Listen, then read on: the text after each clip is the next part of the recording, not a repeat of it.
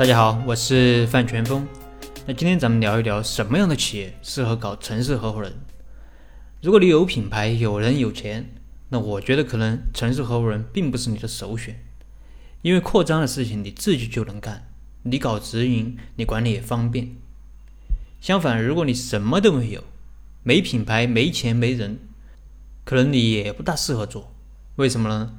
因为你可以思考一个问题：凭什么人家愿意和你合作？搞这个城市合伙人，人家为什么不自己搞，或者搞加盟？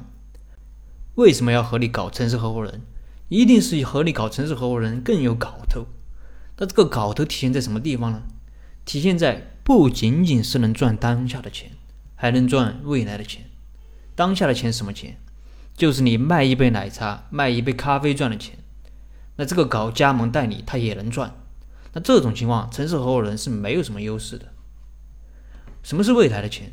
那未来的钱就是资本市场上的钱，就是上市后这个资本溢价的钱。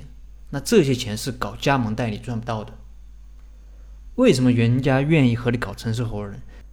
就是因为人家相信你以后能够做大，并且做大之后和他有关系，所以人家愿意和你搞城市合伙人。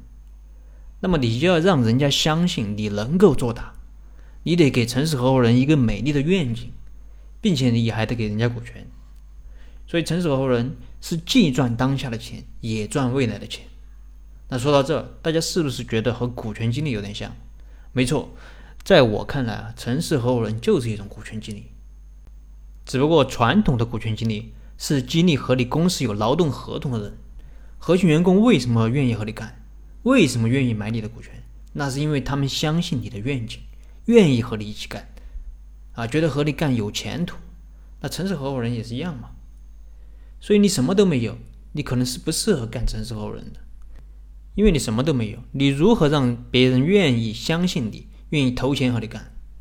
那员工毕竟还可以从你这里领一份工资，而城市合伙人不仅不领工资，自己还要投钱、投人、投资源，所以你一定要有足够的实力，让别人相信你能够做大。所以总结一下。那城市合伙人一定是你有一定基础了，只是自己缺乏一定的资源，并且有一点很重要，你一定是一个有野心、想做大的企业家。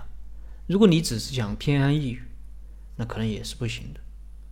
那好了，这一期的内容就跟大家分享到这里。如果有什么疑问，你可以添加我的微信或者给我留言，我们再深入的沟通交流。